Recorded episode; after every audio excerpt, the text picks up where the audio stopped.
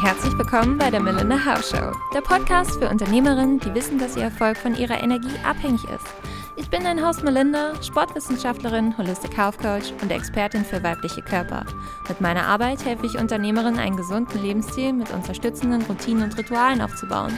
Du möchtest dein Wohlfühlgewicht erreichen, dich täglich attraktiv und selbstbewusst fühlen und diese Energie in deinem Business verkörpern? Dann lass uns loslegen. Ich freue mich auf dich. So, meine Liebe, hier fängt schon an. So, meine Liebe, die Fehler passieren halt mal. Wir machen trotzdem weiter. Heute habe ich mal wieder eine wundervolle Frau zu Gast, mit der ich, wie ich feststellen durfte, einiges gemeinsam habe. Sie hat am 24. Dezember Geburtstag, ich am 25. Wir lieben beide das Meer und Bücher, wobei sie sich mit dieser Liebe verwirklicht hat und vom Schreiben lebt. Die Rede ist von Unternehmerin, Buchkonnoisseuse und Schriftstellerin Kia Kahava. Bei ihr gibt es Science Fiction ohne Raumschiffe und schwere Themen verpackt in Wölkchen gleicher Leichtigkeit. Herzlich willkommen und wie wundervoll, dass du da bist, liebe Kia. Wie wundervoll du mich vorgestellt hast. Ich würde das gern kaufen. Danke, dass ich da sein darf. Hi. Herzlich willkommen. Das muss man überhaupt nicht kaufen, gerne so übernehmen. Ich war einfach wirklich überrascht. Also, was heißt überrascht? Ich hatte ja auch schon in deinen Podcast reingehört und dachte mir, okay, die Frau hört sich einfach super sympathisch an, hat so Feuer unterm Hintern und du würdest dich mal gerne mit dieser Frau austauschen. Und deshalb wusste ich schon, dass wir so Fünkchen immer wieder gemeinsam haben. Aber als ich dann wirklich deinen Hintergrund gelesen habe, dachte ich mir so, ah, mm, mm, da kommt auch noch was dazu und hier und da. Aber bevor ich zu viel vorwegnehme, magst du dich einmal kurz selber vorstellen, wer du bist, was du machst, was so in deinem los, also Leben los ist und so passiert? Ja, kann ich gerne machen. Also erstmal, was du gesagt hast, ist, ist alles wahr. Das unterschreibe ich alles. Und ich glaube, hinzufügen kann ich noch, dass mit der Unternehmerin, dass das noch recht jung ist, also seit einem Jahr, also seit etwas mehr als einem Jahr, ich glaube seit 13 Monaten, bin ich eben wirklich Unternehmerin, die aus dieser Solo-Selbstständigkeit rausfällt und jetzt auch Angestellte hat. Und was ich noch hinzufügen könnte, ist, ich bin seit elf Jahren jetzt selbstständig und ich bin 28. Also meine Mama hat den Gewerbeschein noch mit unterschrieben, weil ich nicht volljährig war. Das heißt, ich bin so ein bisschen das alte Eisen mit Startup-Charakter. Ich glaube, das bringt so ein bisschen auf den Punkt und das zeigt auch meine Stärken und Schwächen gleichzeitig, finde ich. Das ist, glaube ich, ganz, ganz vielsagend. Mhm. Total spannend auch, dass du es schon gestartet hast, obwohl du noch so jung warst und dass es da dann losging. Und das ich meine, keine Ahnung, ich habe jetzt vor einem Jahr angefangen, da war ich 23. Also, nee, 24. Ich fange schon an zu lügen, 24. Aber so jung zu starten und da schon die Leidenschaft so rauszuhaben, dann auch für, hat es dann wirklich auch mit den Büchern angefangen, ja, oder? Mit den Büchern nicht, aber mit dem Schreiben. Also angefangen hat es wirklich, ich weiß noch ganz genau, ich, ich brauchte Geld für meine Nachhilfe, weil ich in Physik im Leistungskurs, da wurde ich so reingeschleust, ich wollte das gar nicht. Äh, ist lange Geschichte, aber völlig uninteressant. Ich brauchte Nachhilfe, ich brauchte Geld, also habe ich mir gedacht, hm, kann man denn heutzutage, so 2011, kann man denn Geld im Internet verdienen? Und dann bin ich auf die schlimmsten Seiten gekommen. Das muss ich jetzt auch gar nicht ausführen, wie das damals war und bezahlte Umfragen und Gewinnspiel und so. Und meine Familie war schon immer voller Selbstständiger. Und dann habe ich Textbroker kennengelernt. Grundsätzlich, ich rate niemandem dazu, bei Textbroker zu schreiben. Ich habe mit zwei Stunden Arbeit 15,56 Euro verdient und habe mir da als ja, 17-Jährige irgendeinen Text ausgedacht zu Brautmoden in Steingrau und Burgunderrot oder Bordeauxrot. Völlig ausgedacht. Ich habe ich hab für irgendeine so Trendseite geschrieben, alles völlig erfunden, aber dann hatte ich wirklich 15,56 Euro verdient und die wurden sogar ausgezahlt. Davor hatte ich irgendwas mit Heimarbeit und so versucht. Und da hatte man dann Auszahlungsschwellen ab 100 Euro und das war für mich einfach nicht erreichbar neben des Abiturs. Und äh, Schreiben und Texten war für mich in der Grundschule schon sehr relevant und ist so in der Pubertät untergegangen. Und dann mit Beginn dieser Selbstständigkeit, als ich so diesen ersten Text geschrieben habe und mir gemerkt habe, hey, das kann ich ja einfach abends, wenn ich jeden Abend zwei Stunden schreibe, dann kann ich ja echt einen Nebenjob machen. Da hat es dann angefangen. Und da bin ich dann auch wieder ins Schreiben reingeschlittert und daraus kam dann irgendwann auch wirklich die Freude am Schreiben, die erste eigene Website, erste Kunden, einen ersten Roman schreiben, dann, dann kam der Stein ins Rollen. Genau. Und jetzt mit, mittlerweile bist du einfach bei dem Imperium, wo du bist. Total inspirierend auch, wie das dann alles zum, also ein Stein zum anderen kam und das dann alles so weiterging. Wenn du, ich meine, ich habe in ein paar Bücher von dir reingelesen gehabt, auch wenn es manchmal nur so der Abstract ist, also nur was grob darin passiert, aber du beschreibst in jedem Buch nicht unbedingt die leichtesten Themen. Es sind nicht ja. unbedingt die Themen, wo man sagt, okay, ja gut, wenn man 28 ist, dann schreibt man auch sowas. Nicht unbedingt. Vor allem jetzt, wo du dein Alter auch genannt hattest. Es ist ja, also für mich dann noch verrückter zu sehen, über was du schreibst, über welche Themen du schreibst, womit du dich befasst und was du deiner Passion widmest und wie jung du aber also doch dahinter bist. Und das alles aber so reflektiert und so umfänglich und so mit so einer Leichtigkeit, wie ich es eben schon angetriggert habe, wie du das einfach rüberbringst, ist es ja total verblüffend, dass du das beides zusammenbekommst mit in dem Sinne deiner Altersweisheit, also noch so in so jungen Jahren. Das hätte man vielleicht, also hätte ich wahrscheinlich gar nicht erwartet. Wie kam es zu dieser Passion, beziehungsweise magst du da mal erzählen, wie du da so reingekommen bist? Ja, es total gerne. Das hast du, hast du super schön jetzt zusammengefasst. Und während ich dir jetzt so zugehört habe, habe ich mir so gedacht, die Antwort auf die Frage ist doch eigentlich meine Persönlichkeit. Denn ich habe die Stärke, ich bin sehr reflektiert. Ich habe die Schwäche, ich denke die Sachen sehr, entweder sehr lange durch und mache dann nichts, habe dann während der Planung die Lust am Tun verloren, oder ich denke mir gar nichts und mache einfach mal. Und ich glaube, dieses etwas Widersprüchliche und dieses ständige Zerdenken und Grübeln und im Kreis denken und auf der Stelle stehen, ich glaube, das ist meine größte Stärke und Schwäche, denn das sind auch die stärksten Passagen in meinen Romanen. Also ich kann schon mal spoilern, ähm, ich bin nicht so gut in Spannung und im Schluss der Romane. Das, äh, das ist nicht so meine riesige Stärke.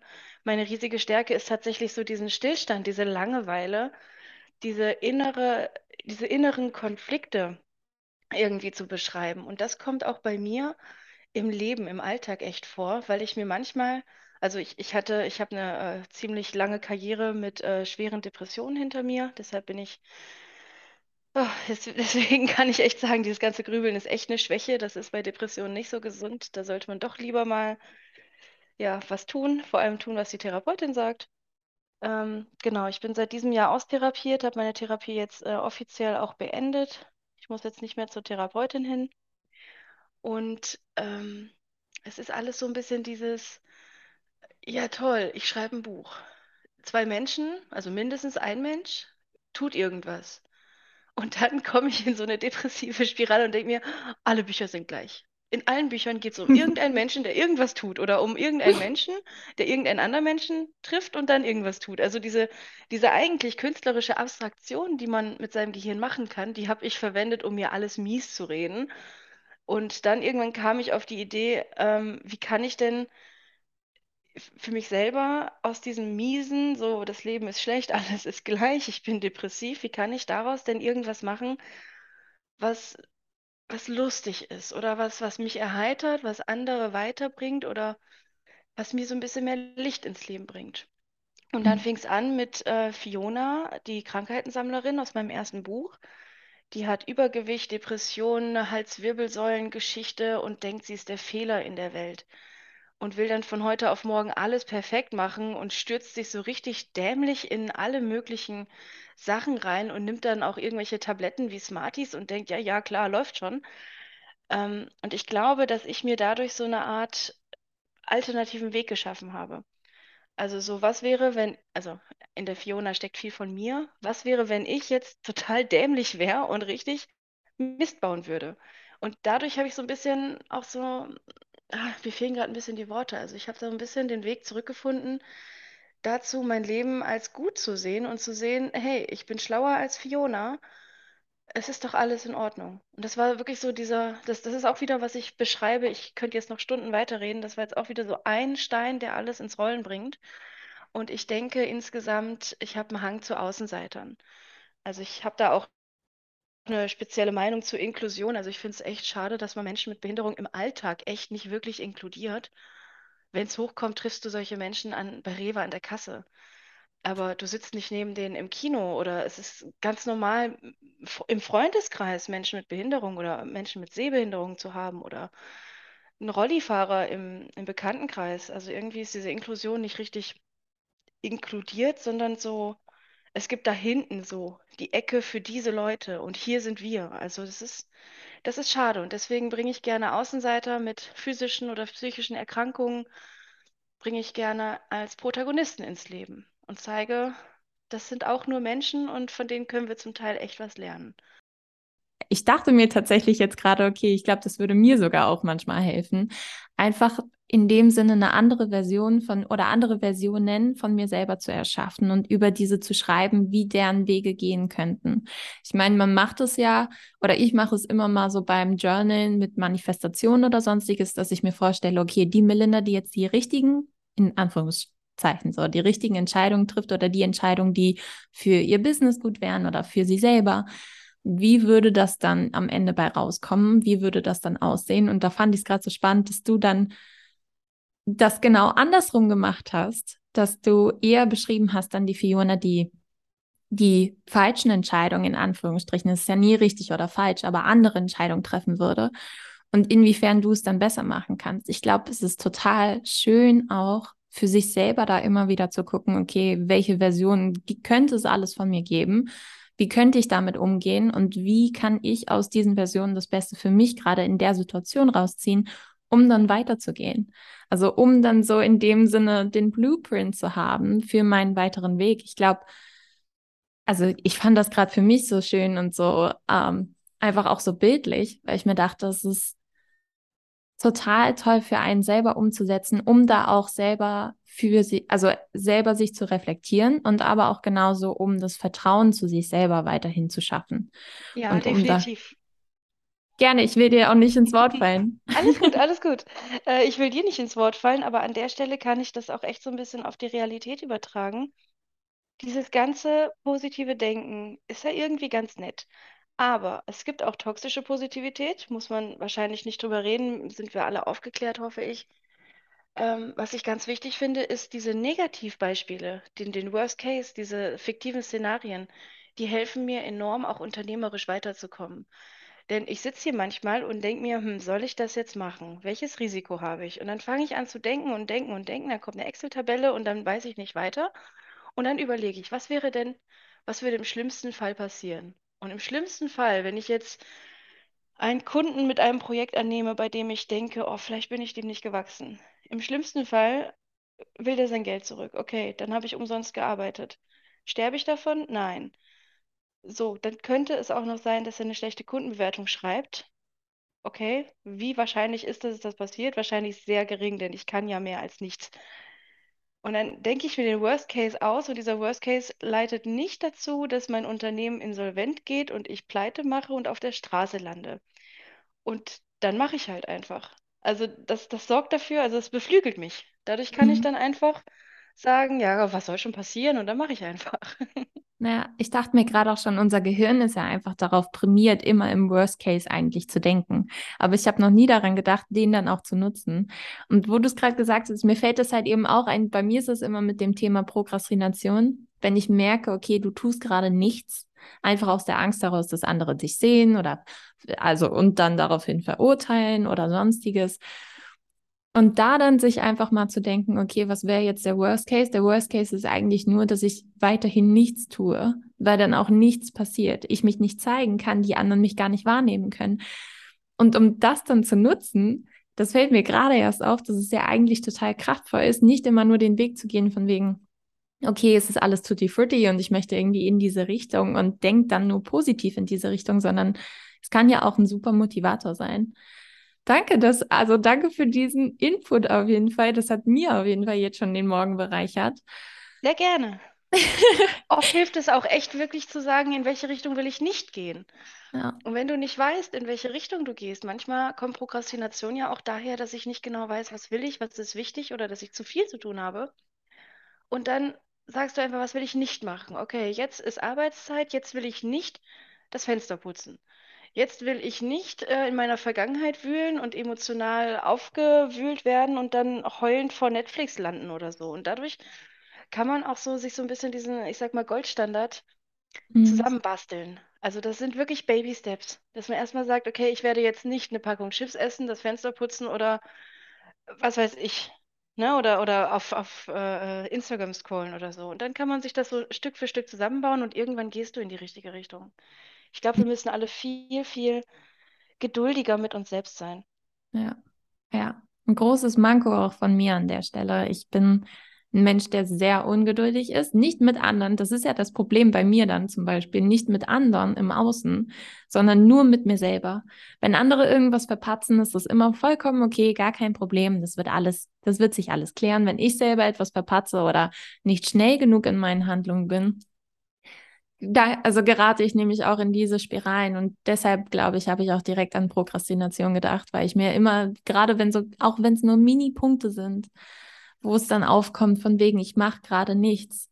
Einerseits die Balance zu finden, okay, gönn dir auch einfach die Zeit und wähl in dem Sinne das Beste für dich. Das ist ja mit mein absoluter Leitfaden in meiner Arbeit. Choose yourself, dass man sich selber wählt in jeder Situation. Und ob das jetzt so ist, dass ich halt in der kleinen Pause, die ich habe, mir denke, okay, nimm dir einfach die Pause oder dann auch genauso, um wieder zu starten, die Pause nutze, um zu sagen, okay, du musst aber auch genauso weitermachen.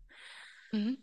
Und ich glaube, deshalb ist diese Sicht von der anderen, also die Sicht, die du mit reinbringst in deinen Büchern, auch mal das, die Schwere da drin zu haben, aber gleichzeitig die auch, also die Schwere in dem Sinne, die sonst keiner ansprechen mag es ist ja, wie du eben schon angesprochen hast, Inklusion ist ja leider noch nicht da, wo wir sie oder wo du und ich sie auf jeden Fall gerne hätten. Mhm. Und ich habe das früher auch so oft im Sportstudium beispielsweise mitbekommen. Ich habe ja auch Sport studiert gehabt und da muss man, also da denken sich viele Leute, ja gut, aber da habt ihr ja nichts mit Inklusion zu tun. Sehr viel tatsächlich. Einfach weil wir ja auch Rollstuhl Basketball haben oder sonstiges. So Sportarten, die wir dann auch selber an uns ausprobieren, um dann das Ganze mal zu erfahren. Und in deinen Büchern, wenn du dann auch diese Schwere reinbringst, mal die andere Seite, da fällt mir jetzt gerade auch wieder auf, wie viel man davon einfach lernen kann, wie viel andere Sicht da noch mit reinkommt, die man auch für sich selber nutzen kann. Egal, ob man jetzt gerade in der Verfassung ist oder nicht, also, aber als empathischer Mensch kann man sich ja immer irgendwie reinfühlen und dort mitempfinden und dann für sich auch das Beste mit rausnehmen. Ja, definitiv. Und ich muss auch sagen, ich habe beim Schreiben unfassbar viel gelernt. Also man könnte ja meinen, dadurch, dass Schreiben ein, ein Teil, okay, in, in der Realität ein eher kleiner Teil meiner Arbeit ist, ähm, dadurch leiste und liefere ich was, aber eigentlich habe ich beim Schreiben nur genommen.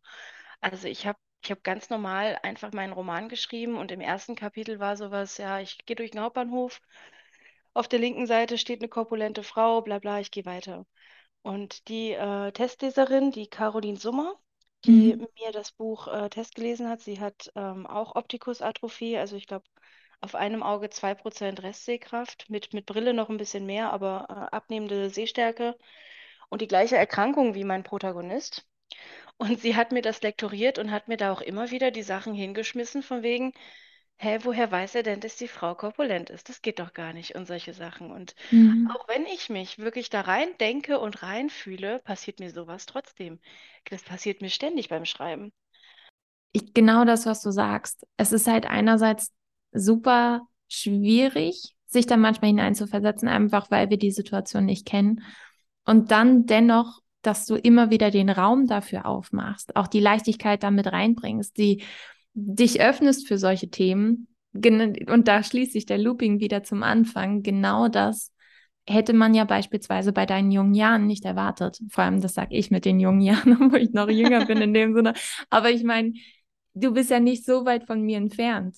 Ich wüsste nicht, ob ich beispielsweise, wenn man immer wieder diese Konfrontation hat mit diesen Themen, mit denen man im Alltag sonst so ja gar nicht viel zu tun hat, leider in dem Sinne, wie du es schon genannt hast, sich dafür dann immer wieder zu öffnen und da mal reinzugucken und reinzugehen und das aufzunehmen, zu verarbeiten, da dann die Leichtigkeit mit reinzubringen und das dann an andere wieder weiterzugeben.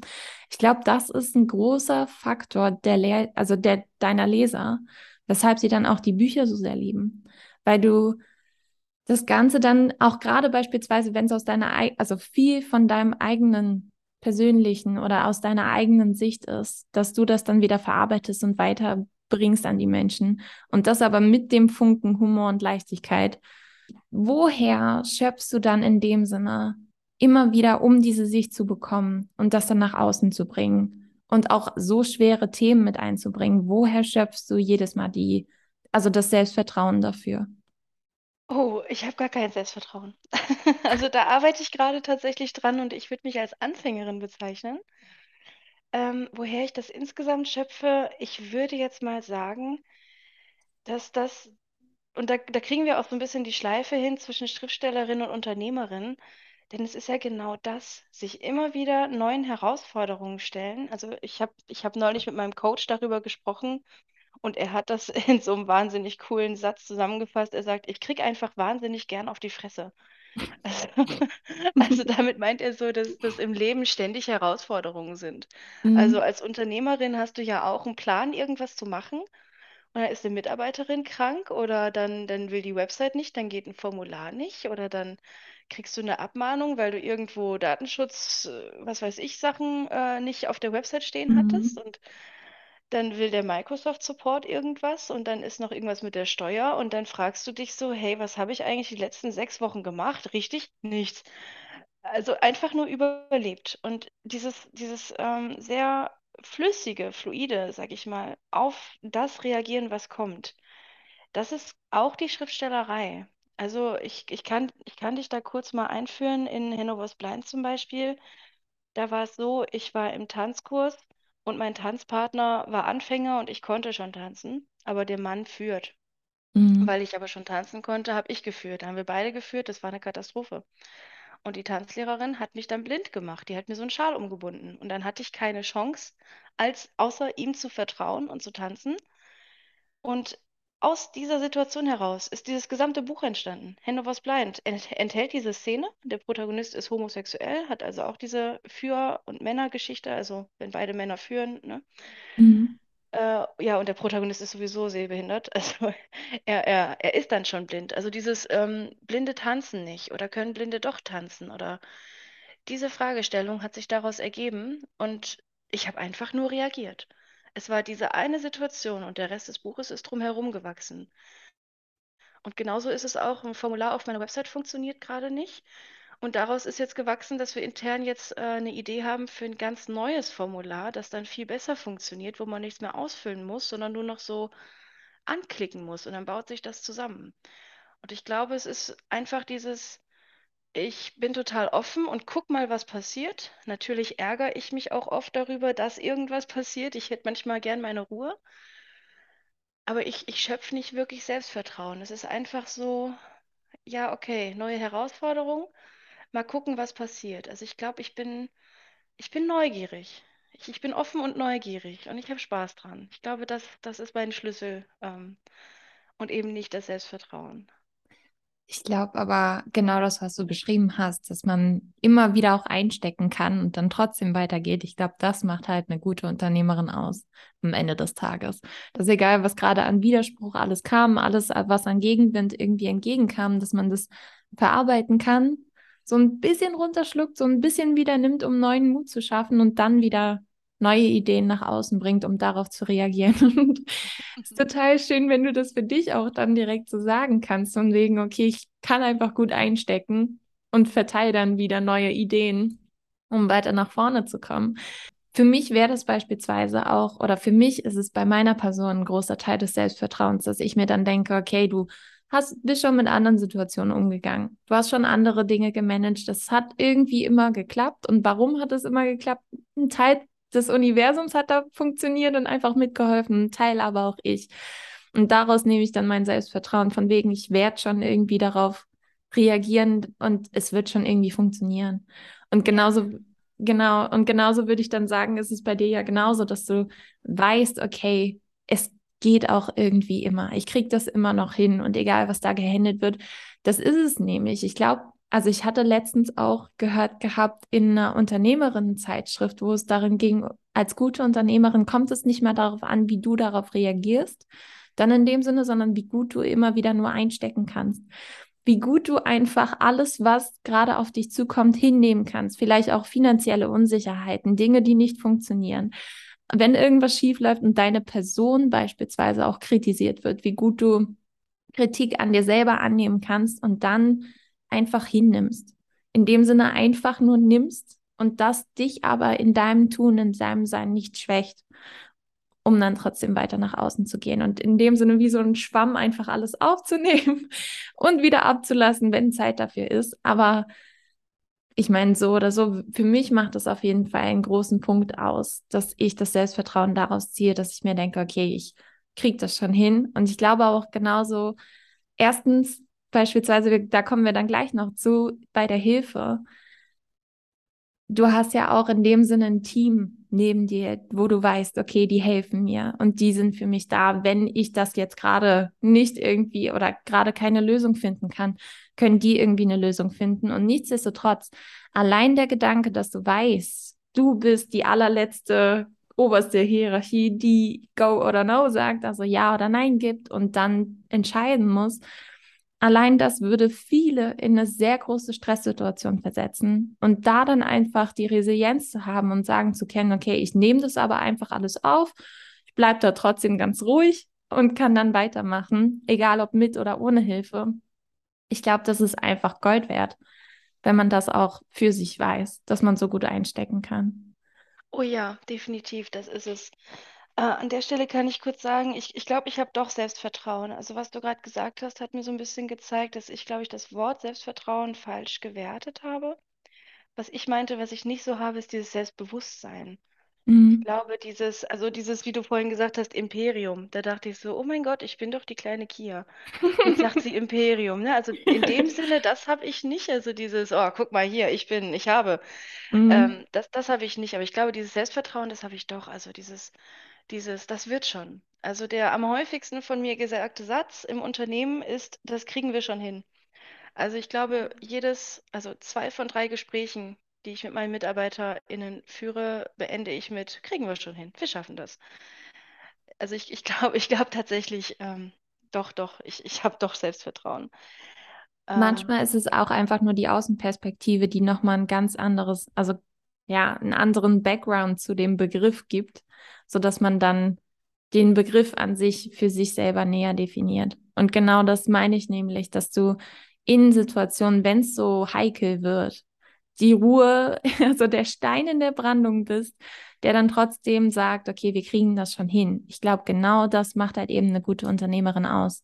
mhm. Unternehmer, die dann in dem Sinne das nicht aushalten können, diese Situation, wenn es so schlimm wird und man dann trotzdem ins Wanken kommt und trotzdem der Stein in der Brandung, gerade wenn man noch Leute unter sich hat, dann ja noch mehr sein muss.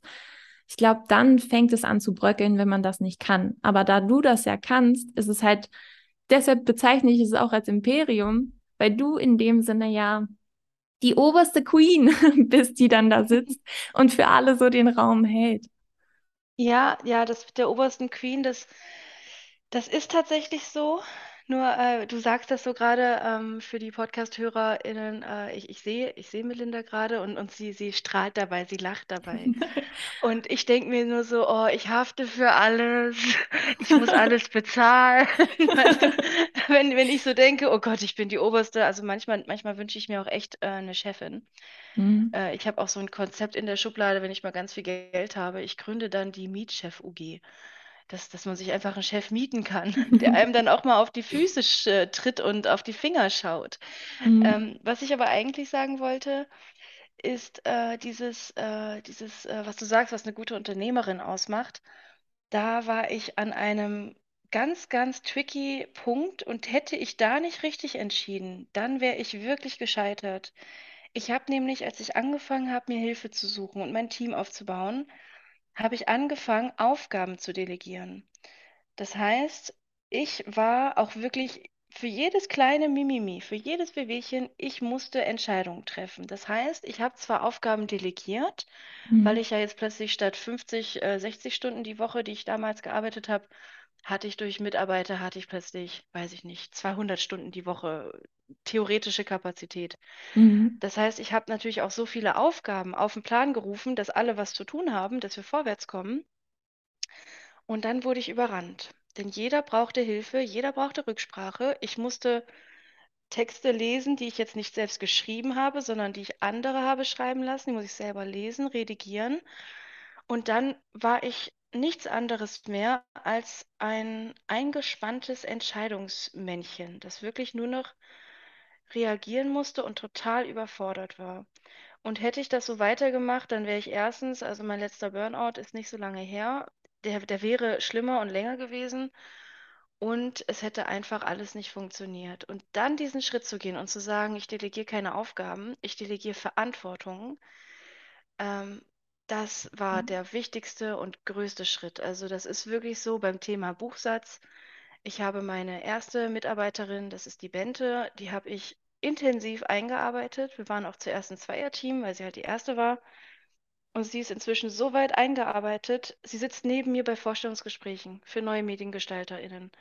Und wenn jetzt ein Mediengestalter, wenn der neue Mitarbeiter, der wird gerade eingearbeitet, wenn der Fragen hat oder so, dann sage ich, frag Bente, klär das mit ihr.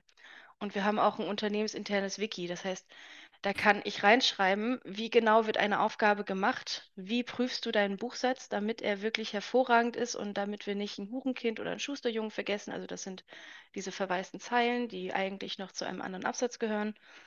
Ne? Und, und ich habe dann irgendwann gesagt, nee, ich schreibe diese Liste nicht.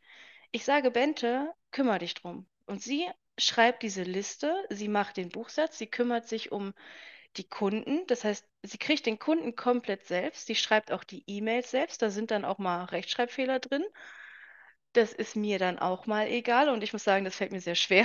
Da arbeite ich Mhm. noch dran. Eigentlich habe ich wirklich alles ko kontrolliert. Und dieses Mikromanagement aufzugeben, war das, das Wichtigste und das Größte, was ich, was ich gemacht habe. Und das hat mich auch, wenn ich es jetzt in, in Umsatzzahlen sagen müsste, das hat mich locker 70, 80 Prozent äh, meine Arbeitszeit vorher gekostet und ich habe jetzt locker das Doppelte an Umsatz, einfach weil ich wirklich gesagt habe, du bist verantwortlich, kümmere dich drum. Und wenn du was brauchst, eine Fortbildung oder was weiß ich, sag's mir, ich bezahle das. Aber das ist jetzt deine Abteilung. Und das war sehr schwer, aber sehr, sehr, sehr ertragreich. Mhm. Auf jeden Fall. Klingt so, als bräuchte jemand so, also jeder so eine Assistentin. Mhm, mhm. Wie kam es dazu? Lad uns mal gerne ein, wie du den ersten Schritt gewagt hast. Bei mir sind ja auch viele Hörerinnen, die vielleicht noch nicht so groß sind, sich noch nicht Hilfe geholt haben, sondern noch keine Assistenzen dazwischen, also dann neben sich sitzen haben. Wann war für dich so der Punkt, okay, ab jetzt brauche ich irgendwen, der mir da hilft und zur Seite steht? Ja, das war, oh, ich wünschte, ich könnte jetzt genau sagen, aus welchem Buch. Das war auf jeden Fall 2016, nee, 17, 18.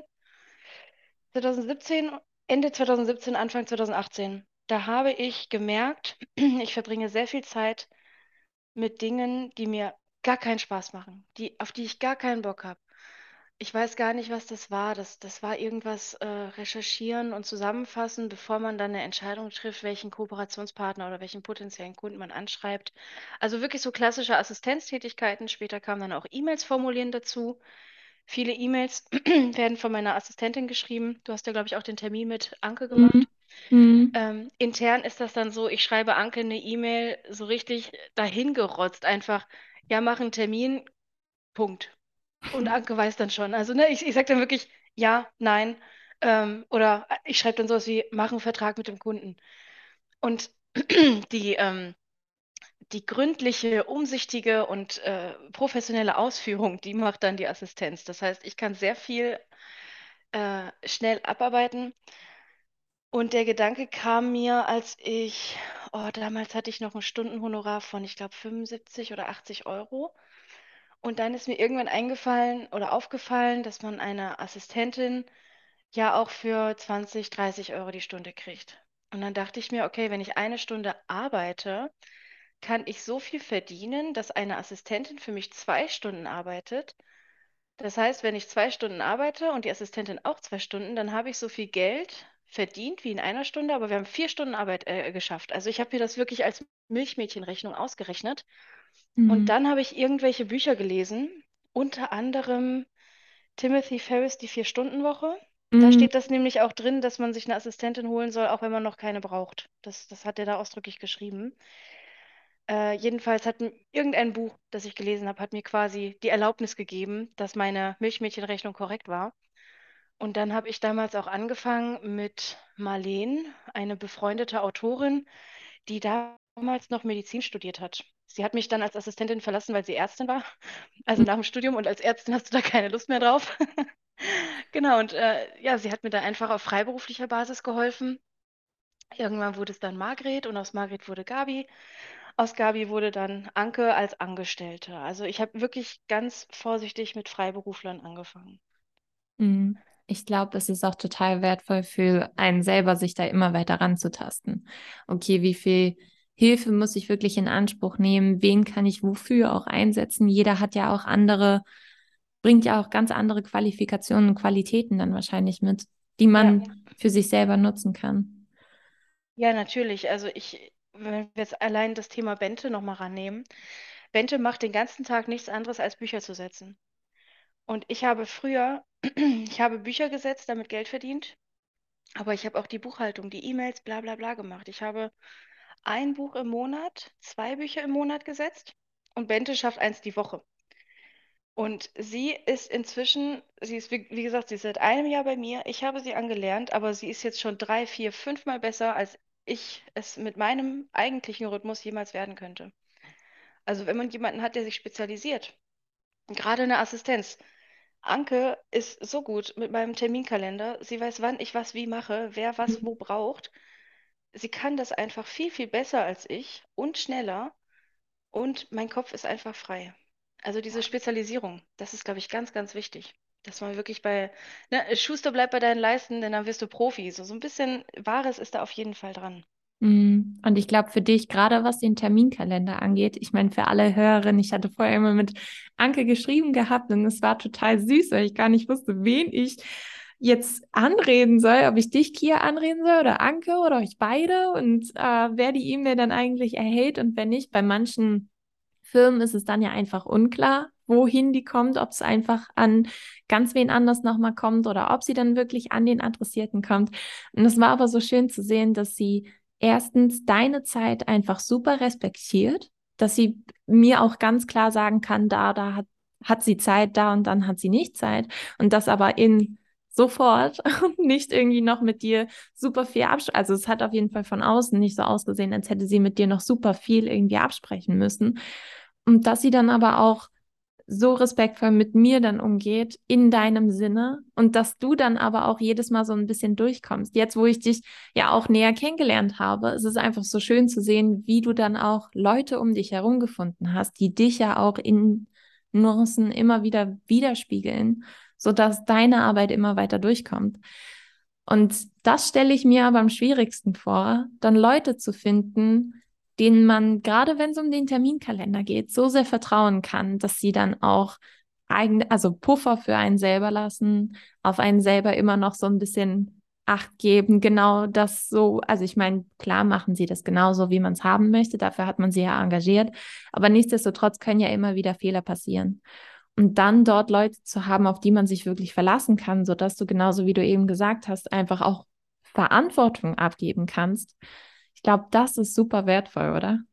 Ja, ja, unbedingt. Das ist enorm wertvoll und ich habe schon, ich habe mir schon häufiger sagen lassen, also vielen Dank für das Feedback, das werde ich Anke auch weiterleiten, dass das für dich sehr angenehm war. Ähm, ich ich habe mir sagen lassen, ich habe ein Händchen für Mitarbeiter. Und das liegt daran, dass ich auf dem Papier nichts wert bin. Also ich habe nur ein privates Studium gemacht, abgebrochenes, echt äh, staatliches Studium abgebrochen, Ausbildung abgebrochen. Und äh, das sorgt auch dafür, dass ich äh, beim Recruiting nicht darauf achte, dass, dass Anke jetzt irgendwie Sekretärin ist und Erfahrung hat und was weiß ich. Sie Mhm. äh, hat in, also sie ist Hotelfachfrau und hat Erfahrung in einem Autohaus. So, und jetzt kommt sie in die Buchbranche. Und viele Leute hätten gesagt, nee, kannst du knicken, du hast ja keine Ahnung. Mhm. Aber mir war es viel mehr wichtig, dass, dass bei ihr so dieser Funke war. Und auch bei Bente war dieser Funke, gerade auch äh, diese Designgeschichte, ihr Portfolio, ey, das, das musst du sehen. Das ist der Wahnsinn. Also äh, bei ihr war es auch so, also Talent ist da und die Werte sind da. Und ich glaube, ich habe das im Macher-Podcast gehört, dass du immer nach TEV suchst, also nach Talent, Erfahrung und V für Value für Werte. Und der beste Bewerber hat großes Talent, kleine Erfahrung und große Werte. Und bei mir ist ganz wichtig, die Werte passen. Das heißt, im Vorstellungsgespräch sage ich auch wirklich, was Sache ist. Ich sage wirklich, bei mir kriegst du eigentlich die perfekte Stelle. Es ist eigentlich richtig geil. Also du kannst die Arbeitszeiten einteilen, wie du willst. Deine Chefin hatte Depressionen und hört dir auch zu, wenn was ist. Bei uns gibt es auch keine überraschenden Kündigungen. Wir haben alle sechs Monate Mitarbeitergespräch und äh, in diesem Mitarbeitergespräch wird dann auch mit allem aufgeräumt. Das heißt, wir können nicht nachtragend sein. Wenn Mhm. irgendwas ist, nach sechs Monaten wird der Reset-Knopf gedrückt. Und auch bevor eine Kündigung oder Problemgespräch ist oder so, wir kommunizieren richtig gut. Also ich habe ich hab halt richtig gute Voraussetzungen, aber mein Unternehmen ist mein Baby. Und ich möchte nicht, dass jemand meinem Baby wehtut. Mhm. Und, und wirklich so rede ich im Vorstellungsgespräch. Und das führe ich dann natürlich auf, aus. So ein Gespräch dauert dann auch eine Stunde. Und durch dieses Gespräch, das ich mache, wird dann wirklich klar, passt diese Person. Nicht, nicht Qualifikation, Zeugnis. Äh, ich ich habe den Lebenslauf von, von meinen meisten Mitarbeitern auch schon vergessen. Also ich weiß nur noch so ganz grobe Züge, so wie Hotel und Auto, aber ich weiß nicht mal, ob. Kein, nee, ich, ich weiß nichts weiter. Ähm, genau, also diese Werte müssen passen, das Verständnis muss da sein, dass das mein, und mein, mein Baby ist und dass ich niemanden daran lasse, der meinem Baby wehtun könnte. Und zu meinen Werten gehört eben auch, dass ich weiß, dass meine Mitarbeiter ein eigenes Leben haben. Das Wichtigste im Leben meiner Mitarbeiter ist vielleicht der Hund, das Kind, die Hochzeit, äh, der Lebenstraum auf dem Bauernhof, keine Ahnung, aber nicht mein Unternehmen. Mhm. Und ich respektiere die Lebensqualitätsansprüche meiner MitarbeiterInnen und die respektieren eben, dass mein Unternehmen mein Baby ist und ja, so ein bisschen mein Lebensqualitätsanspruch. Und wenn das passt, dann passt es. Und danach kommt eine wirklich sehr intensive Einarbeitungszeit, in der ich mir auch wirklich noch mehr Zeit nehmen müsste. Also sie ist noch nicht so intensiv, wie ich wollte. Und dann formt man sich die Kompetenzen und Qualifikationen, die formt man sich mit dem Mitarbeiter. Es klingt auf, ich, ja, ich wollte dich nicht Entschuldigung. unterbrechen, gerne. Entschuldigung, ich wollte nur sagen, ich glaube, das ist das Geheimnis. Also, dass ich wirklich auf Qualifikation gar nichts gebe. Also unser, unser neuer Buchsetzer, der Printprodukte erstellt, der ist ein Mediengestalter digital. Der hat richtig, er hat tatsächlich richtig von der Qualifikation richtig Lücken. Aber die Motivation, die Träume, die Wünsche, die Werte, die passen perfekt. Ähm, ja, jetzt, jetzt bin ich auch fertig, sorry. Alles gut, ich bin dir so frech ins Wort gefallen. Es klingt auf jeden Fall so, als wärst du eine sehr, sehr angenehme Chefin. Allein dadurch, dass du, und da kommt, da schließt sich der Looping das zweite Mal dann wieder, allein dadurch, dass du selber schon die Erfahrung beispielsweise, wie du es genannt hattest, mit Depressionen oder Burnout, was alles so dazwischen kommen kann. Dadurch, dass du diese Erfahrung schon hast und dann in dem Sinne so ein bisschen so ein Dach bieten kannst, für alle anderen, die sich unter dein, also innerhalb deines Unternehmens bewegen. Ich glaube, das ist für diejenigen super wertvoll, dann auch immer wieder eine Chefin zu haben, die schon so viel Erfahrung hat. Und das dann, um das nur noch mal zu wiederholen und das dann auch noch in so jungen Jahren dann, dass du, ja, ich meine, also es ist für mich einfach super mindblowing. Ich fange ja auch einfach nur die ganze Zeit immer wieder an zu stottern. Und ich meine, Kia kann mich ja sehen, alle anderen Hörerinnen ja nicht, aber mir fällt immer so ein bisschen die Kinnlade runter und dann muss ich wieder alles wieder hochheben. Ich meine, gerade dann, einerseits für so viele Leute den Raum zu halten, dann das Verständnis zu haben, dann, wenn Gegenwind kommt, auch noch so gelassen zu bleiben und alle zusammenzuhalten. Ich glaube, das, das formt sich ja auch nicht über Nacht. Das ist ja wahrscheinlich ein Prozess gewesen, der einfach über Jahre immer weiterging, oder? Ja, wobei, wenn du sagst, Prozess, der über Jahre weitergeht, da ist ganz wichtig, sich das vor, nicht zu vorzustellen wie eine aufsteigende Kurve. Dieser Prozess hatte viele Tiefen. Also auch wenn ich jetzt sage, hey, ich guck mal, ich bin total erfolgreich, ich habe jetzt vier Angestellte und Imperium, dies, das. Ich war auch an richtigen Tiefpunkten, an denen ich auch gedacht habe, das funktioniert alles nicht. Ich muss meine Mitarbeiter rausschmeißen, Mhm. sei es, weil irgendein Kundenprojekt nicht gepasst hat oder nicht funktioniert hat oder weil wir andere interne Probleme hatten oder weil ich mir dachte, hey, ich kann einfach nicht mehr gut schlafen, weil ich weiß, ich muss inzwischen um die 10.000 Euro im Monat alleine an Gehältern inklusive Steuer, Sozialversicherung zahlen. Was ist denn das bitte für eine Summe? Meinen ersten Steuerbescheid habe ich 2011, also für 2011 oder ich glaube für 2012 bekommen, für 357 Euro Jahresgewinn. Mhm. Und jetzt muss ich 10.000 Euro im Monat alleine für unsere ganzen, also auch mein Gehalt, ne, für alle Gehälter aufbringen. Was ist denn passiert? Also, wo bin ich hier? Was, was, also ich, ich drehe mich dann um und versuche, also ich, ich stehe irgendwie so auf irgendeinem Berg und versuche zu gucken, wie bin ich denn hier hingekommen? Wie bin ich hier hochgekommen? Und äh, mein Coach hat da eine ganz, ganz tolle Metapher.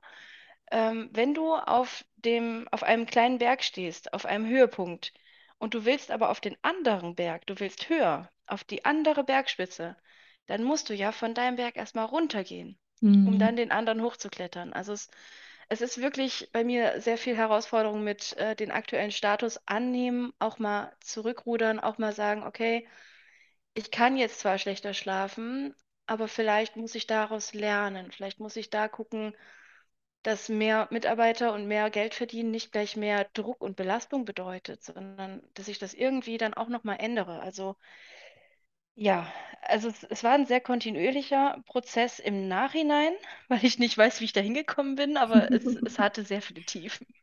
Ja, es hat sich einfach so ergeben, im weiblichen Flow ging das so einfach nebenbei. So klingt's auf jeden Fall, aber es ist ja super schön, wenn man für seine Passion so sehr lebt, so dass man in diesem ganzen Prozess, es klingt auf jeden Fall nicht so, als wärst du auf Geld und all die Wörter, die auch manchmal benutzt werden, genauso wie ich unterbewusst einfach Imperium direkt benutze, weil das ja auch als Marketing immer wieder so durchkommt, von wegen, okay, als Mhm. Unternehmerin musst du das Imperium haben, du musst super viel Geld haben, du musst dies, das und Mitarbeiter werden nicht gesehen als Leute, die dir helfen, sondern eher als Leute wie so eine Wertanlage von wegen, oh Gott, ich habe jetzt fünf Mitarbeiter, ich bin so busy. Und so kommt es nämlich bei dir nicht rüber. Und das ist total schön, das Ganze mal zu sehen, dass du nicht in dem Sinne anfängst damit zu protzen, von wegen, ach, ich bin ja so toll und ich habe schon so viel geschafft und ja, ich bin schon so jung erfolgreich. Bei dir kommt es eher total schön, einfach so rüber, als würdest du das halt 100 Prozent für deine Passion machen, einfach weil du es liebst. Und der Rest ist halt so entstanden. Und ich glaube, deshalb fühlt sich das für dich auch so an. Das ist so, ja, okay, das kam halt alles so nebenbei, weil du das auch nicht so forciert und fokussiert hattest, dass es jetzt unbedingt so super in die Decke gehen muss und dass alles, was nach außen hin eigentlich so pompös wirkt, gar nicht so wirken sollte, sondern weil deine Arbeit im Fokus steht. Genauso wie du es genannt hast, halt dein Baby in dem Sinne. Ja, genau. Also tatsächlich äh, kann ich an der Stelle sogar einen Tipp für die HörerInnen äh, raushauen. Ich habe nämlich mal ein Gespräch geführt zum Thema, was ist dein Warum? Und ich hatte nicht so ein cooles Warum, von wegen, mach doch mal das Meer sauber. Hatte ich nicht. Mein Warum war einfach, ich habe Bock drauf, ich habe Spaß daran. Und ich, ich hatte echt lange Zeit Probleme damit, weil mein Warum nicht genug war und es war nicht richtig. Und hätte ich bei Tobias Beck auf der Masterclass of Personality, hätte ich da auf der Bühne gestanden und er schreit dich an, was ist dein wahres Warum? Hätte ich da gestanden, dann hätte ich gesagt, weil ich Spaß dran habe. Der, der wäre an mir zugrunde gegangen, denn ich habe ich hab eigentlich kein anderes Warum, als dass das Arbeiten mein liebstes Hobby ist. Mhm. Und ich glaube, dass ich, dass ich damit auch nicht so Imperium und hier mach mir nach und guck mal so rausgehe, ist, weil ich ein großes gesellschaftliches Problem sehe. Dieses, ich bin so busy, ich bin so beschäftigt, ich bin so wichtig, das wird uns so richtig krass auf die Ja. Füße fallen. Das, das ist nicht gesund. Also auch dieses, ja, dieses, ich sag mal, dieses lapidare, hihihi, ich bin Workaholic, guck mal, Mhm. das verabscheue ich. Also das Wort Workaholic ist wirklich was, das ich verabscheue weil ich tatsächlich eine Arbeitssucht habe oder hatte. Und Ich wollte gerade sagen, so weise Ja. ist man auch nur nach Burnout, Depression und so weiter und so fort. Ja, genau, genau. Es ist wirklich, es ist nicht schön. Und ich bin gerade dabei, wirklich zu sagen, um 15 Uhr ist Feierabend. Also mein Projekt war vor ein paar Jahren, um 20 Uhr ist Feierabend. Dann habe ich gesagt, um 18 Uhr ist Feierabend. Jetzt ist um 15 Uhr Feierabend. Und ganz ehrlich, es ist okay. Es ist völlig okay. Also ich, ich muss, ich darf mich halt jetzt nicht mit Leuten umgeben, die, die sagen, sie sind besser als ich, weil sie bis 20 Uhr arbeiten und nur fünf Stunden schlafen. Aber ich schlafe acht Stunden. Ich habe um 15 Uhr habe ich in Anführungsstrichen Feierabend. Ähm, da mache ich dann wirklich auch mal den Haushalt. Ich koche mir auch mal richtig Essen. Es muss nicht immer eine Dosensuppe sein. Und dann, dann ist frei. Ist okay. Hm.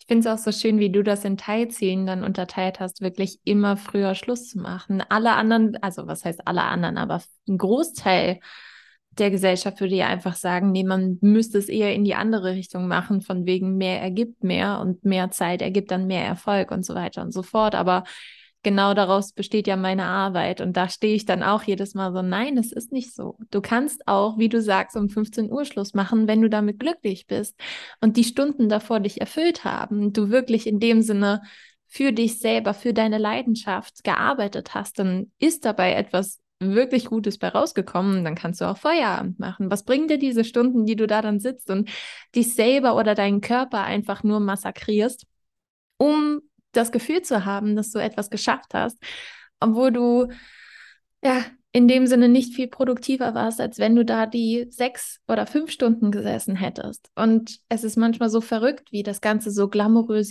also heorisiert wird, wie viel man noch arbeiten sollte. Und das ist ja Deshalb ist es ja auch ein großer Teil meiner Arbeit als Gesundheitsberaterin in dem Sinne für Unternehmerin, wirklich darauf zu achten oder dieses, diesen Mindset-Shift hinzubekommen, von wegen, okay, mehr ist nicht immer mehr. Und nur weil alle anderen es so machen, muss es nicht heißen, dass es für dich funktioniert.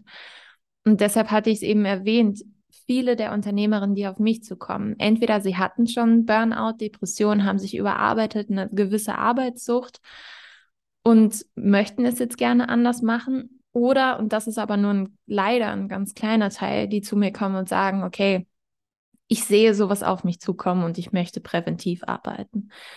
Und deshalb sage ich leider, es ist leider so ein ganz kleiner Teil, die vorher auf mich zukommen. Das ist immer noch so schade, weil wir dann von außen immer so geprägt werden, von wegen, okay, mehr ist mehr und Hauptsache viel Hustle, Russell und so weiter und so fort. Und deshalb finde ich es so schön, dass du das auch mit reinnimmst und ansprichst, gerade weil du dann ja schon Erfahrungen damit gemacht hast im gewissen Sinne. Ja, das, das finde ich, finde ich super schön. Also ich muss ich auch sagen, ich, ich finde deinen Beruf geil. Ich finde, ich finde es voll, voll gut. Ich Ich auch. finde es voll, ich, sehr gut, aber ich, ich finde es voll gut, äh, dass es dich gibt und was du machst. Ich, ich finde das sehr toll. Ähm, Danke. ich ich finde es auch ganz wichtig. Also ich glaube, dieses ganze sich gegenseitig überbieten, das kommt durch Social Media.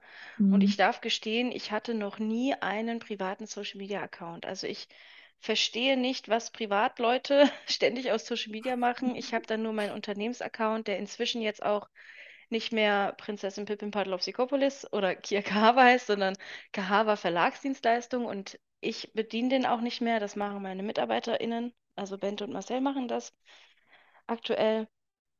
Und dadurch kann ich wirklich auch die Scheuklappen aufsetzen und wirklich sagen, ey, ich bin 28, aber irgendwie muss ich auch dazu sagen, ich habe meine, meine, meine 20er habe ich ein bisschen verpasst. Also so zwischen dir und mir, so zwischen ungefähr 23 und 25, äh, 28.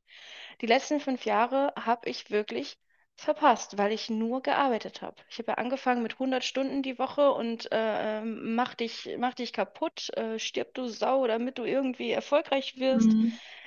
Ähm, und was, was ist passiert? Ich bin fünf Jahre älter.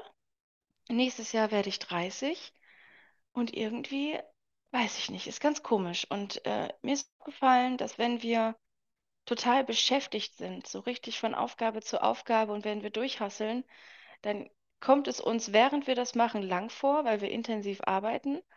Aber im Nachhinein, das erinnernde Ich, das ist dann total leer. Und jetzt ist es so, ich arbeite lieber, ich sitze auch manchmal in der Freizeit rum und denke mir, äh, was soll ich denn jetzt machen? Genauso ist es, äh, klar, ist wahrscheinlich kein Geheimnis, als Unternehmerin äh, mit fünf Angestellten verdient man auch ganz gutes Geld. da, da sitze ich auch vor meinem Geld und denke, äh, was mache ich jetzt damit? Soll ich jetzt schon wieder was zur Seite legen? Was mache ich jetzt? Und dann Mhm. einfach mal zu sagen, ich nehme meine Freunde, ich bezahle irgendwelche Tickets, wir gehen zu Thorsten Sträter. Oder wir, also da war ich jetzt letzte Woche. Oder, oder wir machen eine Kochschule. Oder in Hannover Ja. gibt es äh, Wild Duck, da ist so, so ein Fünf-Sterne-Restaurant mit Vier-Gänge-Menü und was weiß ich für Zaubereien. Ähm, dass man das einfach macht und dann hat man Erinnerungen geschaffen und im Nachhinein erinnert man sich an eine viel glücklichere Zeit. Und ich glaube, dass das einfach viel wertvoller ist. Denn was bringt mir eine Zahl auf dem Konto, wenn ich dann irgendwann, auch ohne Burnout, wenn ich dann mit, weiß ich nicht, Rückenschmerzen oder mit, mit einer weiteren äh, Traurigkeit in mir drin, weil ich Jahre verpasst habe, Mhm. irgendwo dann da rumsitze und denke, okay, ich habe meine Ziele alle erreicht, aber das waren gar nicht meine Ziele, sondern Ja. ich, ich will, ich will auch einfach äh, bei uns am, auf dem Altwarmbüchener See einfach ständig ins Wasser gehen, eine Runde schwimmen, zurück an den Strand. Dann werde ich wieder trocken, dann gehe ich wieder rein, schwimme wieder, komm raus, werde wieder trocken, finde ich voll geil. Ja, es sind manchmal so kleine Momente, die man einfach genießt und die dann aber große Erinnerungen schaffen. Ich war jetzt, ich habe das in der letzten Folge, die jetzt letzten Freitag erschienen ist, hatte ich das erwähnt gehabt. Ich war mit meinem Freund beispielsweise auch eine Woche lang im Urlaub gewesen in Biarritz und dann, also in Frankreich, Südfrankreich. Und dann ist dort beim Airbnb einfach wie das Internet ausgefallen. Also es ging wirklich super wenig. Zoom hat immer nur so gestockt. Das heißt, Klientencalls und so weiter sind einmal alle weggefallen für eine ganze Woche, obwohl ich war aber auch total besch bescheiden von mir, mit Arbeit in den Urlaub gegangen bin, weil mein Freund immer noch sagt, ja, okay, aber du kannst dir ruhig dafür Zeit nehmen und so weiter. Der hat vollstes Verständnis dafür. Aber da ist dann das Internet ausgefallen. Ich hatte eine Woche in dem Sinne zwangsfrei und ich habe nicht gedacht, wie gut mir das tut. Wie gut es mir tut, auch mal nur Erinnerung zu schaffen. Eine ganze Woche lang in Frankreich. Und ich hätte vorher wissen müssen, gerade weil das Ganze mein Beruf ist, ich hätte vorher wissen müssen, dass ich es brauche. Und nichtsdestotrotz gerät man da so schnell in diese Mühle, immer wieder zu sagen, okay, aber ich schiebe hier noch kurz schnell was rein, da kurz noch schnell ein Meeting, hier kann ich auch noch was reinpassen. Und deshalb finde ich es so wertvoll, gerade auch, wo du, also wo ich immer wieder mit Anke geschrieben hatte, dachte ich mir so, ah, wenn ich eine Assistentin hätte, die meinen Terminkalender macht, wie angenehm wäre das? Ich glaube, ich weiß nicht, und das war dann für mich so ein Gedankenexperiment von wegen, würde meine Assistentin jetzt zwischen den beiden Calls jeweils anderthalb Stunden auch noch einen Call mit reinschieben oder würde sie mir freigeben? Genau das wollte ich gerade ansprechen, denn das Ja, macht sie nicht. Ich ja, hätte nämlich in deine E-Mail geguckt, Aufnahmezeit 30 bis 60 Minuten, okay, also treffen wir uns um 10 und um 11 habe ich den nächsten Termin. Ja. Was macht Anke? Erstens, du bist mein einziger Termin heute und zweitens, ich habe laut Kalender bis 12 Uhr nichts anderes zu tun. Also ich habe für bis zu eine Stunde Aufnahmezeit, habe ich zwei Stunden Pause. Hätte ich niemals gemacht, aber genauso muss es sein. Und die Sache ist ja, das Witzige ist ja, wir können ja, da können wir uns nämlich austricksen. Jeder von uns, auch du, auch ich, wir können anderen Leuten tolle Ratschläge geben. Mhm. Zum Beispiel kann ich Leuten sagen, baut ein Unternehmen nicht so auf wie ich, mit 100 Stunden die Woche arbeiten und wie bescheuert sein. Aber ich habe es ja gemacht und es war ja erfolgreich und ich bin glücklich drüber. Wir können anderen Ratschläge geben, aber halten uns selbst nicht dran. Und genau so kannst du dich austricksen. Ähm, Mhm. weil ich der Assistenz gesagt habe, maximal drei Termine oder drei Calls am Tag. Wenn jetzt was, was Ausführliches ist, so wie ein Podcast oder wirklich eine Kundenpräsentation, so ein, so ein richtiger Pitch, dann nur eins davon. Pufferzeiten, Pause, zwingen mich dazu, Pause zu machen und sowas. Das macht sie Mhm. einfach. Sie setzt das um. Also sie ist meine Mutti oder meine, meine, meine Mietchefin. Also sie ist halt nicht, nicht die Sekretärin, die Termine einträgt von außen, sondern sie ist die Assistentin, die dafür sorgt, dass ich mich an das halte, was, was wichtig ist. Und ich selbst, ich würde mich selbst die ganze Zeit selbst betrügen. Mhm. Ich, ich Manchmal würde eine Ausnahme hier, Ausnahme da machen. Entschuldige. Alles gut. Manchmal sind es einfach die anderen Menschen, die besser für einen selber Grenzen setzen können als man selbst. Es Ja. ist so verrückt, wie man sich, wie du sagst, wie man sich da einfach manchmal immer wieder übergeht, wo andere Menschen ganz klar sagen würden, äh, mein Liebchen, ab hier ist es nicht mehr gesund.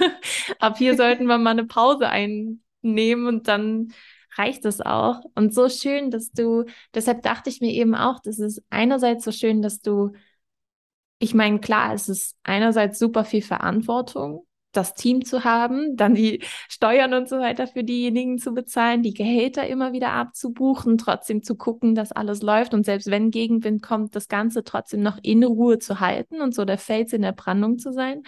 Und andererseits ist es ja aber auch für dich dann so schön zu wissen, okay, ich habe wirklich Leute, die auf mich achten, die mir helfen, die für mich da sind und die ich natürlich bezahle, aber nichtsdestotrotz klingt es bei dir schon mehr wie so eine kleine Familie, die sich da zusammengetan hat, einfach weil du die Menschen so aussortiert, also in dem aussortierst, aber Ein, einsortiert quasi. Einsortierst, genau, die Menschen so, ganz schlimm, wie man geprägt ist im Unterbewussten, aber die Menschen so einsortierst, wie sie für dich funktionieren. Mega ja, schön. Und, genau, und dieses Familiengefühl, das, das passt perfekt. Also wir haben einmal die Woche haben wir ein Wochenupdate da, ähm, da sprechen wir über, wer macht gerade was, wer hat Fragen, wer braucht einen Termin mit wem anders, dass alle einmal an einem Tisch sitzen, also am virtuellen Tisch tatsächlich. Und dann sagen wir auch unsere Wochenhighlights. Das heißt, äh, seit über ein, nee, seit einem Jahr jetzt, jede Woche erzählt jeder, was war das Beste der letzten Woche. Und Marcel hat erzählt, ja, die Affen holen auf. Finde ich voll geil, weil, weil die Affen jetzt irgendwie in einem Experiment Werkzeug hergestellt haben und wie die, die Affen sind in der Steinzeit angekommen. Und Anke erzählt, sie war in einem Restaurant und Bente erzählt, sie war mit, mit dem Hund irgendwo an einem See spazieren. So lernt man sich kennen mhm. und äh, man lernt sich so ein bisschen vertrauen und ja, klar, da geht ein bisschen Arbe bezahlte Arbeitszeit flöten, weil wir über private Sachen reden. Aber das ist viel wertvoller, als einmal im Jahr in Hochseilgarten oder in Escape Room zu gehen, was wir trotzdem ja. machen. ähm, ja, es Escape Room war es beim letzten Mal. Ähm, was, was wollte ich noch sagen? Oh, das war total wichtig. Oh nein, warum ist es mir entfallen? Wo war ich gerade? Ist gar nicht schlimm. Ach so, Familie, genau. Ähm, durch das Team habe ich so ein bisschen, ich habe die Fähigkeit, krank zu sein. Wenn mhm. ich mich nicht gut fühle, dann bin ich krank. Und dann gucke ich nach, also ich war neulich erst eine Woche lang nicht da. Ich war krank. Und ich kam dann zurück. Ich rate mal, wie viele E-Mails ich hatte. Wahrscheinlich hat Anke die alle abgepuffert, oder wie? Genau, ich hatte vier oh. E-Mails. Und diese vier E-Mails, zwei davon waren von Anke. Sie hat mir eine Zusammenfassung geschrieben, was die Woche über passiert ist. Und hat gesagt, ja, hier, guck mal, hier sind drei E-Mails über. Die sind nicht so dringend äh, ich habe dir was vorbereitet, schick mal ab oder wenn du dazu kommst oder gib mir Feedback, dann kann ich das machen. Und ich guckte in die Zeiterfassung rein und sehe, okay, während ich jetzt eine Woche krank war, dieser Kundenauftrag, der wurde weiter bearbeitet und da kann ich bald die Rechnung stellen. Bei dem anderen Kundenauftrag ist ein Drittel der Texte fertig. Anke hat alle E-Mails gemacht. Und ich war halt einfach wirklich, ich, ich konnte mich wirklich erholen. Also früher Ja. habe ich natürlich auch mit 40 Grad Fieber gearbeitet, ne? Es ist auf jeden Fall, ich habe größten Respekt davor, dass du jetzt für dich auch so gute Strukturen gefunden hast, die für dich so gut funktionieren. Ich glaube, das ist, äh, bitte. Ich glaube, das ist wirklich eine Mammutaufgabe. Erstens, die Menschen zu finden und einzuladen und zweitens, denen dann auch das anzuvertrauen, das Ganze zu übertragen, wie du es eben auch schon genannt hattest, die Verantwortung dann auch wirklich abzugeben und dann sich erholen zu können. Ich habe leider mit so vielen Unternehmerinnen zu tun, wo das Erholen die größte Schwierigkeit ist. Es mag für manche Menschen total schrecklich klingen. Es kann doch nicht sein, dass jemand sich nicht erholen kann oder nicht richtig schlafen kann oder nicht mal in Stille mit sich selbst sitzen kann. Ich wäre froh, wenn ich ein bisschen mit mir in Stille selbst sitzen könnte, aber tatsächlich, und ich kann es sehr gut nachvollziehen, viele der Unternehmerinnen, mit denen ich in Kontakt bin, können das nicht abschalten und einfach entspannt mal beispielsweise wie bei dir die Krankheit auskurieren. Und das ist, deshalb habe ich vollsten Respekt davor, dass du dir deshalb nenne ich es trotzdem ein Imperium, geschaffen hast, das für dich funktioniert und das für dich arbeitet und trotzdem nicht nur für dich arbeitet, sondern auch für dich als Person da ist, wenn man sich so privat auch kennt. Ja, danke, danke. Einfach, einfach nur danke. Ich, ich, ich finde das toll, wie du das sagst. Ähm, ich, ich, dadurch, also du bist gerade so ein bisschen der Spiegel für mich weil ich mir ganz oft natürlich immer noch vorkomme, wie Klein Kia spielt Unternehmerin und Imposter-Syndrom kommt dann auf und dann hoffentlich merkt keiner, dass ich nur so tue, als ob, aber ich tue ja nicht so, als ob, ne? Also finde ich sehr schön, das zu hören. Ich glaube, dem kann ich gerade gar nichts hinzufügen. Mega, mega gern. Also ich meine, ich habe dich auch schon hier lange genug aufgehalten. Für alle, die mehr über dich erfahren wollen, mehr in die Bücher reinschauen wollen, deine Bücher auch kennenlernen wollen, wo kann man sich finden? Wie kann man dich erreichen? Also dich persönlich dann nicht, eher Anke, aber wo kann man dich finden? Wie kann man mehr von deiner Arbeit erfahren und mehr von dir lesen? Also am besten läuft alles über meine Website. Das ist Kia Kahava in einem Wort, äh, kiakahava.de.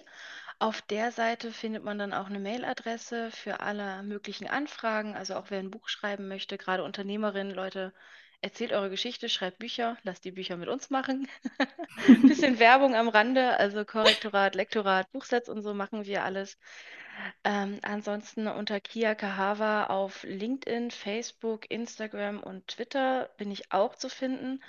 Allerdings haben wir momentan so ein bisschen Social Media Probleme. Also wir sind sehr wir, wir stellen nur Beiträge online und haben wenig Interaktion, wenig Kommunikation. Das ist ein Projekt für 2023, dass wir auch mal gute Social Media machen. Ansonsten auf meiner Website gibt es da auch noch eine Info über mich als Person. Das steht oben, Kia Kahava und in Klammern Person. Da gibt es dann noch Infos, welche Bücher habe ich wo, warum, mit wem geschrieben. Und daneben steht Blog und auf dem Blog, da sind noch meine ganzen Podcast-Folgen äh, alle nochmal aufgeschrieben. Der Podcast ist allerdings äh, derzeit pausiert und ich, ich, ich weiß nicht, ob ich ihn weitermache. Ich glaube, ich möchte keinen Podcast mehr alleine machen. Vielleicht eines Tages mit einem Partner oder einer Partnerin. Ähm, genau, aber da findet man so ein bisschen ja, Neuigkeiten, die, ja, ich sehe gerade 24. Juni war eine Stellenanzeige, 11. März war die letzte Podcast-Folge. Davor waren aber noch viele coole Blogartikel. Aber momentan ist alles so ein bisschen, so ein bisschen stiller. Wir konzentrieren uns auf die Priorität und die ist momentan bei uns wirklich äh, Thema Buchsatz optimieren. Und das wäre auch so ein Tipp, den ich noch weit, äh, an Unternehmerinnen weitergeben kann. Wenn ihr merkt, ihr seid so zerstreut, dann macht einfach den Fokus an. Also es, es ist nicht schlimm. Und Melinda hat jetzt auch nicht gesehen, ey, der Blog ist nicht aktuell, Social Media hinkt so ein bisschen, die Kia ist doof. Im Gegenteil. ähm, nee. das, das ist völlig in Ordnung. Man kann das auch mal schleifen lassen und sich dann einfach mal wirklich auf eine Sache fokussieren. Und ich werde diesen Buchsatz, diese Dienstleistung für uns intern wirklich in unserem Wiki wir schreiben einen Masterplan, wir entwickeln Formulare, dass wir alles so ein bisschen einheitlicher briefen können, dass jeder ähm, immer weiterarbeiten kann, falls jemand krank wird. Und wir schöpfen dieses Thema jetzt komplett aus. Und erst dann mache ich das nächste. Hm.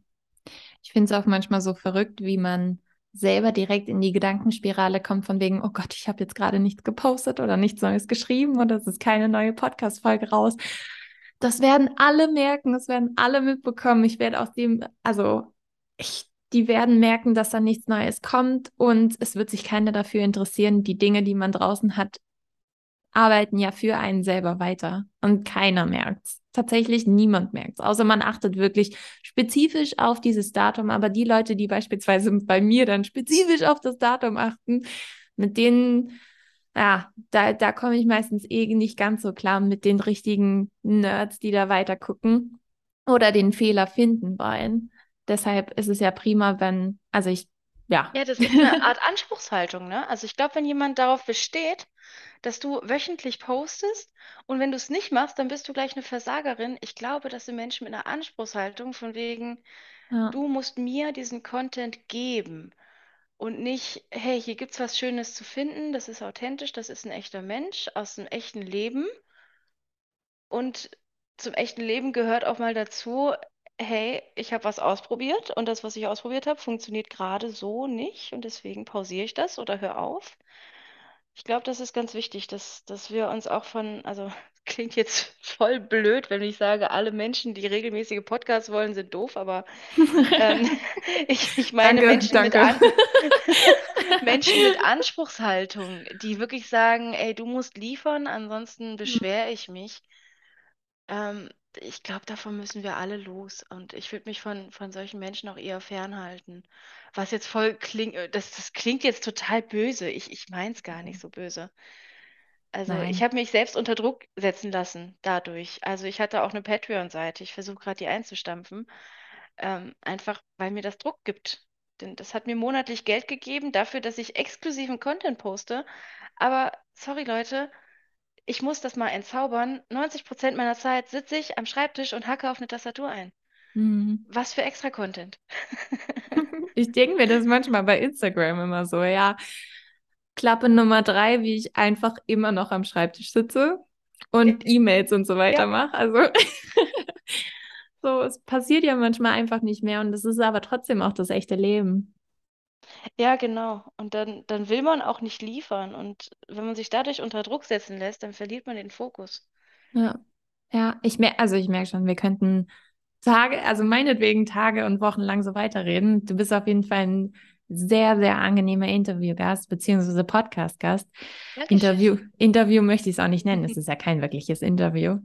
Aber um diese Folge in dem Sinne mal zu beenden, als allerletztes gebe ich meinen Hörerinnen in dem Sinne immer so das Golden Nugget von demjenigen, der mir gegenüber sitzt mit. Das heißt, ich würde das letzte Wort, die letzten Sätze an dich richten, was du gerne den Hörerinnen mitgeben möchtest.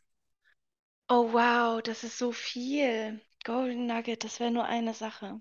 Darf ich den Spieß umdrehen und dich fragen, was, äh, was du deiner Meinung nach von dem, was ich gesagt habe, als Golden Nugget bezeichnen würdest? Das hat auch noch niemand gemacht. Das, ich weiß, das ist fies, aber ich, ich kann dir ja vielleicht als, als Tauschangebot, ich kann, ich kann versuchen, dir zu widersprechen oder das zu ergänzen, aber ich glaube, ich brauche gerade, ich brauche gerade einen Anker, weil ich gerade so 30 Sachen gleichzeitig sagen könnte.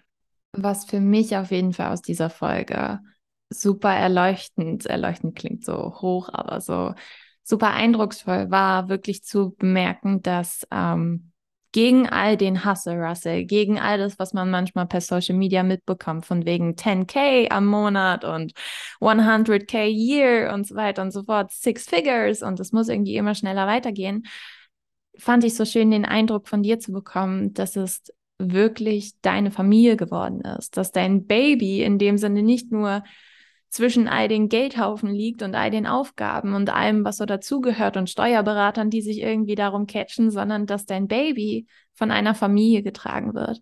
Und das nochmal metaphorisch auch wirklich dann so rüberzubringen, dass es, deshalb fand ich den Begriff so schön, weil du es dann auch Baby genannt hast, dass es wirklich dein Kind ist und dann nicht nur dein Kind, sondern euer Kind, was ihr zusammentragt.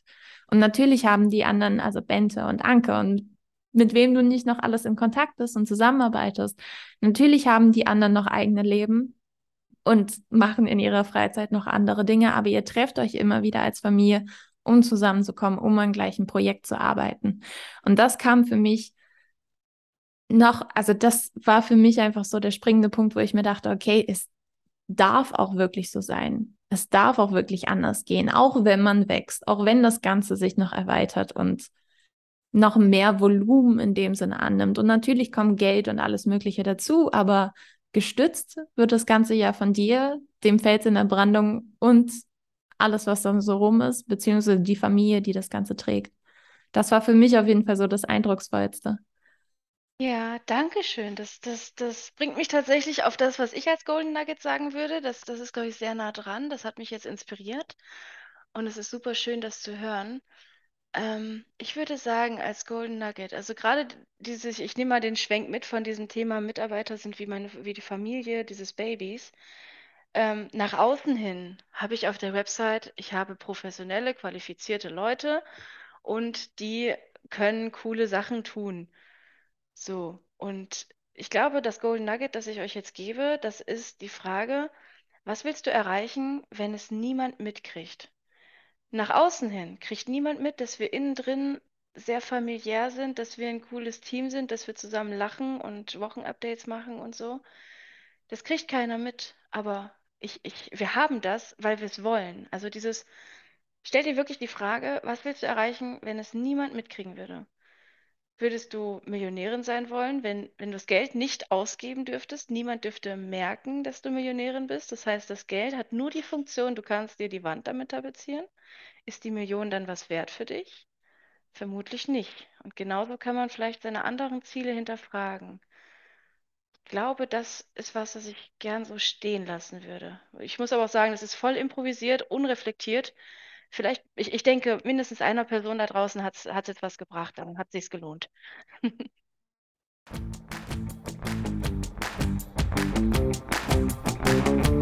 So, meine Liebe, danke, dass du dabei warst. Falls du weitere Inspirationen haben magst, findest du diese auf Instagram unter melinda.tauf. Und wenn du mit mir zusammenarbeiten möchtest, dann lass uns loslegen. Du findest alle Informationen unter www.melinda-hauf.com. Lass uns gerne in Kontakt kommen. Ich freue mich immer über Nachrichten, Anrufe oder Feedback deinerseits und hoffe, dass dich die Folge inspirieren konnte und weitergebracht hat. Bleib so wundervoll, wie du bist und bis zum nächsten Mal. Ich wünsche dir von Herzen nur das Beste. Deine Melinda.